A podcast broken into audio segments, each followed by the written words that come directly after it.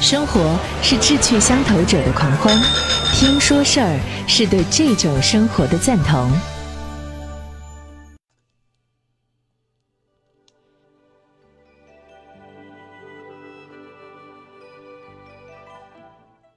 路上听书馆，我是张瑞，欢迎各位，我们继续来分享。人生只有一件事儿，这个世界上啊，最难的事情是什么呢？认错呀，我错了，对不起，是吧？认错是很难，但是呢，它很神奇。为什么呢？因为不认错会恶性循环，认错也会传染。只要有人开始，就会有人跟进。人有错不认，背后呢必定有执念。认错可以让你的执念消融。还有一个事儿就是。很多的事情能够演化成疑难杂症的，正是因为背后的因果复杂，纠成一团，剪不断，理还乱啊！所以，所有的解决方案，只有认错才能够突破。认错有奇效，但是呢，它是不能够当做管理工具使用的。做父母的，如果你老希望孩子向你认错；做个主管的，你老是希望员工向你认错。位居上者，你自己不真心认错，你觉得认错就成了权力行使的这个，呃，没有威严感了啊。那么居下位者呢，不得不去认错，他内心就会有委屈感，他也一定会想，等着吧，等我有朝一日啊，足够强大了，我就不必再低三下四的向你认错了。而其实这都是对认错的误解，认错也是人生必修课啊，修不完。有一位民间教育家王凤仪，他说过一句话：“找好处开了天堂路，认不是闭上地狱门呐。”人生面临困境，情节各有不同，情况却是很相似。都是既无力突破又无法放下的，就卡在那个纠缠当中，无计可施，无路可走。通常呢，很多人还会仔细的去分析来龙去脉啊，对缘由了然于胸，突破困境的对策一清二楚。问题是你虽然明白上策该怎么做，但是你却做不了，只能用下策去因循苟且，而且还一再重复。为什么会这样呢？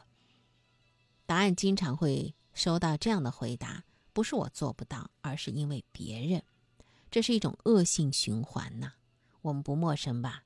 在事业和人身上，我们都遭遇过不同的困境。表面上南辕北辙，但自己能够从困境中走出来，都有一个相同的转折点。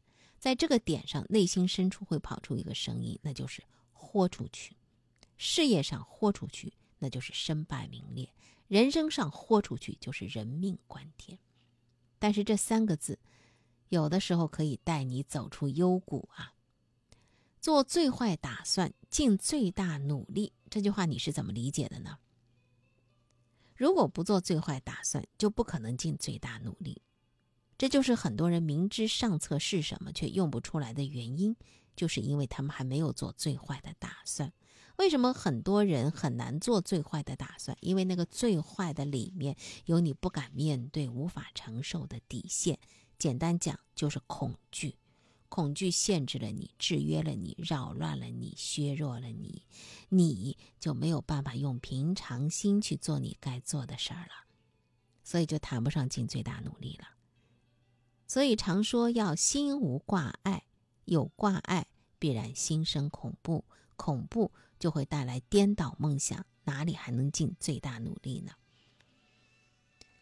做最坏的打算，就好像打地基一样；尽最大的努力，就好像盖高楼一样。那么你的地基打得越深，楼就盖得越高啊。如果你有困境走不出来，如果你有挑战必须突破，那么好，不妨可以停下来想一想，还有什么后果？是你不能接受的，你找到它，然后面对它，接受它，也许一切就从这里开始有所不同了。路上听书馆，我们在分享的是人生只有一件事儿。继续今天的分享啊，怎么样让别人真正愿意的听你的？其实只有一个理由，那就是因为你听我的，对吧？高效能如何有效沟通、顺畅沟通呢？我们经常会忘记，比如说，我们跟孩子交流的时候，总是希望他听我的；我们跟这个下属交流的时候，我们也希望我说的你都按我的做，对吧？你听我的，我就听你的，很简单的道理，我们却常常忘了。为什么会忘记呢？第一，我们太执着于是非对错。觉得自己的看法精辟有道理，所以别人一定会听。第二，我们太沉迷于自己的角色，觉得自己老板、主管、父母、老师、前辈啊这些角色，所以别人必须听你的。误会了，有道理只能够让人低头，居高位只能够让人不得不，都不是发自内心的。让人真正愿意听你的，其实只有一个理由，那就是因为。你听我的，有了这个感悟，你就可以认真去体察一下。每次觉得自己讲话别人没有在听，或者是没听进去的时候，你就检查一下，是不是自己也也没有听别人说，或者说听了不以为然。一定是这样子的。接下来你意识到了，就要开始练习和别人讲话，一定要先听别人说。听不明白就问，直到感觉对方已经说完了，心满意足了，自己才开始说。通常在这种状态下，我往往会发现自己已经不需要再说什么了，因为在我一直听、一直问别人一直说的过程当中，对方已经明白了，有答案了，问题已经消失了。听比说更重要，也更有效能。我们和别人在一起。用脑经常会陷入一种轮回，用心才能够有所突破。学会用心不用脑，和别人真正的在一起是不容易的功课。如今给自己定下一个硬指标，要把自己的听说比不断的提高。目标是什么呢？九比一，这才是最高效能，无论是人生还是事业。我们接下来再来说说忧，忧愁啊。忧是什么？内心深处的一种恐惧，对未知的恐惧，而恐惧之最莫过于死亡，因为死亡是人生最大却必然会发生的未知。在人生的这所学校里头，死亡是什么？毕业考。哪些学生会对毕业考很恐惧呢？就是那些期中考、期末考、大考、小考都考得漫不经心、焦头烂额的。既没有把握也没有信心的学生，那么哪一种学生可以轻松赴考场呢？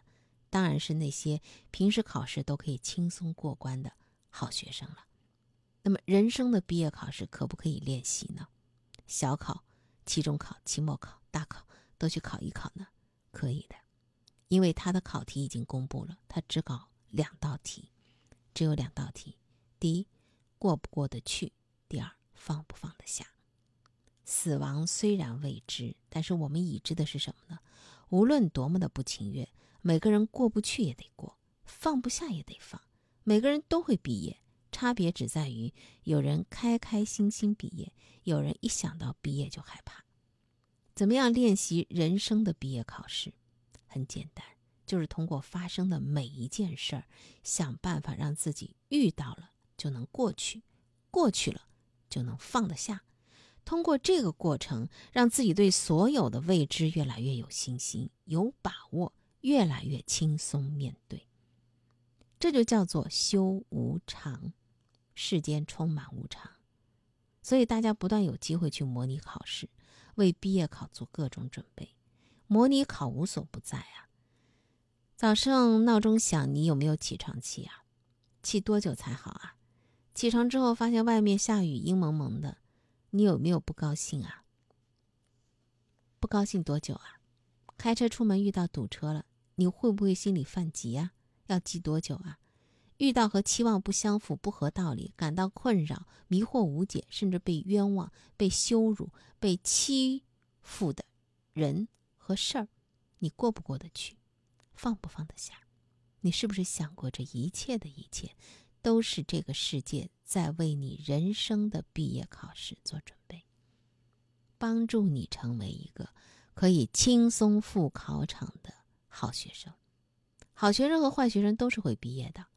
只不过坏学生会害怕，好学生是感谢，如此而已。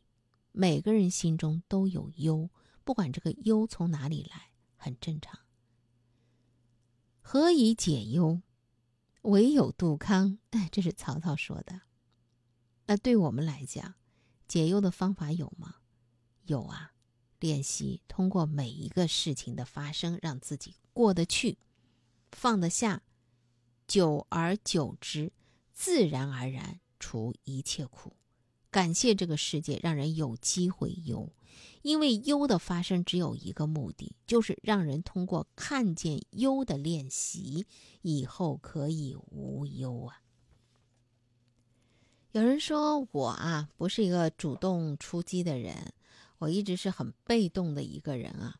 嗯，啊，我不知道，呃，我能不能做成事儿，能不能成事儿呢？其实，呃，被动的或者说等待机会的人，他也是有策略的。他是随时准备好发光发热的，等待赏识你的人采取主动。重点是什么呢？这个过程是要心脑合一的，让自己感受清明，对吧？现在这个时代呢，呃，从小开始，家长就特别强调，希望自己的孩子要积极主动。一定要积极主动啊，这样才会有机会。其实是粗浅了。事实上，每个人都应该深入的了解自己，找到自己的人生道路，并不是每个人都适合积极主动的。如果不适合，强行这样去做，看似是挑战自我，实则是蛮拧巴的。积极主动的价值观，如果少了觉察和清明，很可能带来的是祸事和灾难。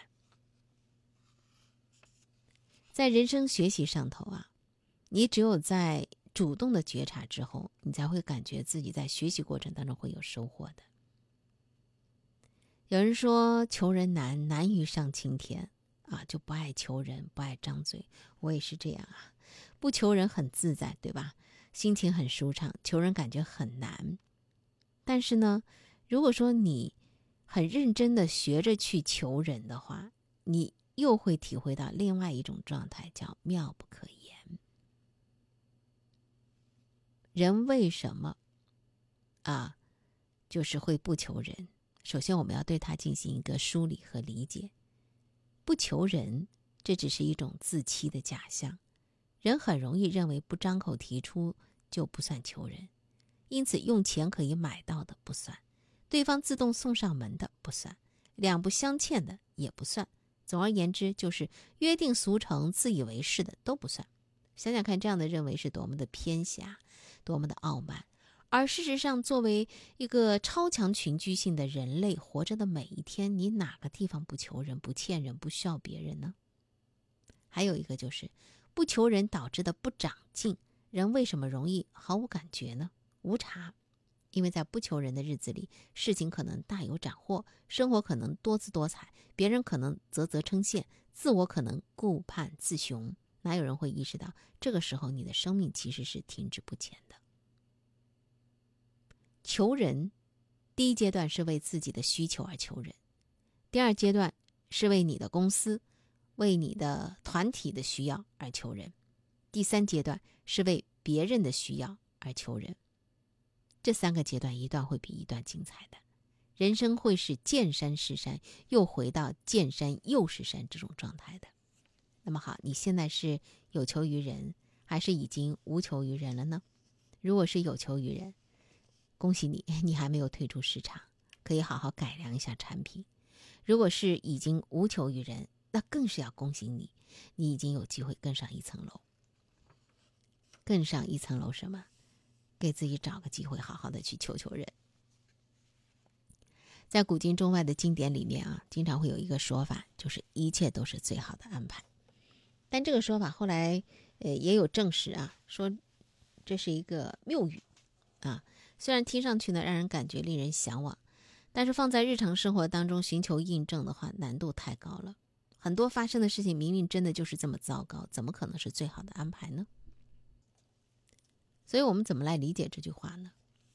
一切都是最好的安排，不是指当下所发生的那些事情。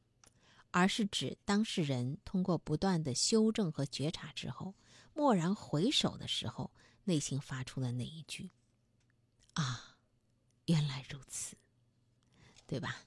我们应该这样来理解这句话：学会感谢。有没有感谢某个人、某件事儿？认识的或不认识的，在每一天去寻找一些感谢的点呢？我们再来说说稻盛和夫的事情啊，日本的经营之圣稻盛和夫，他经营上创造了稻盛奇迹，无人能及啊。原因只有一个，他是企业界最认真的修行者。他修行的因缘从哪里来呢？那就是乐于分享。他少年的时候啊，他的父亲带他去寺庙，呃，他也是一个佛教徒嘛。那么住持和尚让他回家去默念“南无南无阿里阿多”。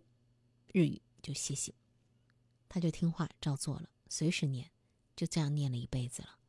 得人帮助和照顾的时候说阿里亚多，从别人身上受到教训的时候更要说阿里亚多，让他一直保持一种感恩之心，每天是谢天谢地谢世人谢众生万物，这就是这个道圣修行的源头和基底。他的哲学是敬天爱人，就是从感恩开始的。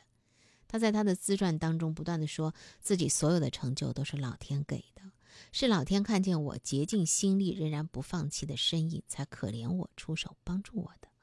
他提出的六项精进修炼也不断的强调说，人活着就要感谢。当时最有成就的企业家，他的成功之道居然是感恩，你意外吗？感恩是人生幸福的最重要的元素啊。也是宇宙当中最大的能量。人只有在感谢的状态之下，才能够真正的得到，否则别人给的再多，你也是收不到的。越是感恩的人，得到的就越多，因为不仅他收到的多，别人想给的也更多。当人陷入绝境的时候，所有方法都试过，仍然无法脱困的时候，感恩之心是最终的出口。天生就可以感恩吗？有的人不是的，感恩有的时候必须经过修炼的，才能够日益精进啊。每个人都应该好好的修这个课。我们每天都对所遇到的人、所发生的事儿说谢谢，尤其是对和自己过不去的人说谢谢，这就是真正的突破。突破容易吗？不容易呀，真的是不容易。因为你真的对某些人是说不出谢谢的。那怎么样对有些人可以说出谢谢呢？教你四句话啊！感谢你在今生让我遇见你，感谢你为我带来的觉知和学习，感谢你成为我人生的一面镜子，感谢你认真的扮演了自己的角色。这四句感谢词可以在内心深处对任何人讲，特别是那些让你过不去的人，你可以面带微笑的。想他们，说着这四句话。只要遇到、想到让自己产生不舒服的感觉，你就说这四句话。感谢是宇宙间特别大的一种能量，也是人生解脱和突破的钥匙，值得我们去修一下这样的一个每天的课程。现在年轻人。有一句话叫做“上班不如上香”，为啥？工作太累，有的时候它不是一个体力上的累，是心累。我很努力了，但是为什么总是有那么多不满意的地方？这些人看起来真的很疲惫。现实当中确实也有很多的公司是在压榨员工，是事实。很多人处于透支的工作状态或精神状态。但是我们也发现，有些人同样的环境之下，但他活得很精神抖擞，为什么？再来说说稻盛和夫啊，他的六项精进里头呢，有一项是付出不亚于任何人的努力，意思是说，只要是别人可以做到的，他都自认可以不亚于。他的自传充满了面对极大压力、挑战不可能、废寝忘食、不眠不休的场景，一直到高龄，他都一直活得生机勃勃。二十世纪还有一位修行大师叫做葛杰夫，他也曾经说过：“普通努力算不上什么，只有超级努力才算数。”他把人比喻为机器，说在人体的每一个中心附近都有两个小蓄能器和一个大蓄能器。当第一个小蓄能器的能量快见底的时候，人就会觉得累。如果继续坚持，那么第二个小蓄能器就开始启动。同时呢，第一个小蓄能器呢就会由大蓄能器再去注满能量。第二个小蓄能器快能量见底的时候呢，人会极度疲劳，但只要继续坚持，加上休息片刻，又和第一个连接上了，这样循环交替。当两个小蓄能器都耗完能量了，人就变得几近瘫痪状态了。但是经过休息、冲击和努力之后，突然会有一股强大的能量又注入来了，这就表示终于连上了人体中心的大蓄能器，人的潜能会被完全突破，几乎可以上演奇迹了。这葛杰夫说啊，他说人不需要害怕努力，因为努力而致死的概率小得可怜，反而是停滞不前、懒惰和恐惧比较容易致死。我我看到他说这个话的时候啊，我真的感觉到哇，做不到，做不到，做不到啊。嗯，还是在环境环境的不同环境之下，这个话呢有它的适用的场景和范围，我们不能完全照搬啊，只是把它复述出来讲给大家听。还有这样的个修行大师是这样说的。但是我们每个人的经历可以去回想一下，我的体能的消耗，我的精神的专注力的消耗到一个什么样的程度之下，我在什么样的情况之下能够为自己注入能量。去找到自己的潜能，你只有经历过，你才会找到那种感觉。一定要找到让自己最舒服、最爽的那种感觉。普通努力会让人觉得很累很累的，超级努力也会很累很累的。那么，怎么样的努力可以让你忽略掉这种疲惫呢？心流，就是你打心底里是心甘情愿的，在做的过程当中乐此不疲的，大脑给了你一种能量的唤醒。我们要多向别人请教，尤其是要向，呃，优秀的人与优秀为伍啊！近朱者赤，近墨者黑，这话永远是对的。要向高人请教，这样才可以有幸站在巨人的肩膀上。高人的成就从何而来呢？成功是百分之九十九的努力加上百分之一的聪明，这个说法是很对的。那么，为什么也有很多人是百分之九十九的努力，成就却不如天才的万分之一？所以，那一分的聪明也是特别特别关键的。拥有那一分聪明的人，他们总是在做对的事儿，而且总是把事情做对，对吧？那么，有那一分聪明的人，他能够悟透的是什么呢？我愿放下我执，所以对所做的事情都是乐而为之。一分聪明太重要了，对吧？我们这一分聪明要学习的是什么？有的时候是知识，到后来是常识，最终是智慧。智慧是什么？就是关于人生成就和幸福的学问。你只要学到了，哪怕只有一分，都能够胜过那九十九分。智慧怎么学？高人的答案是：读万卷书不如行万里路，行万里路不如阅人无数，阅人无数不如高手指路。高手指路不如自己开悟啊，这是一个循序渐进的过程。那么高手指路，按照通俗的说法叫什么呢？贵人，对吧？我们每天该花很多的时间做的事情，就是要找到你自己所需要那个贵人，或站在巨人的肩膀之上。凡是巨人都很喜欢让别人站在他的肩膀之上的，而且巨人的肩膀通常都很宽大，能够站很多人呐。至于谁可以站上去，靠缘分啦。缘分很玄吗？嗯，缘分也不玄。就首先你得有这个愿望，然后呢，你不执着。好了，其实说到底就两句话：人生智慧必须学，而且必须向高手学。如果你还没有这样开始做的话，那么赶紧开始，也还来得及。如果你不想这样去做的话啊那说明你的人生为什么如此这般也有理由了。好今天分享先到这儿我们下期再会。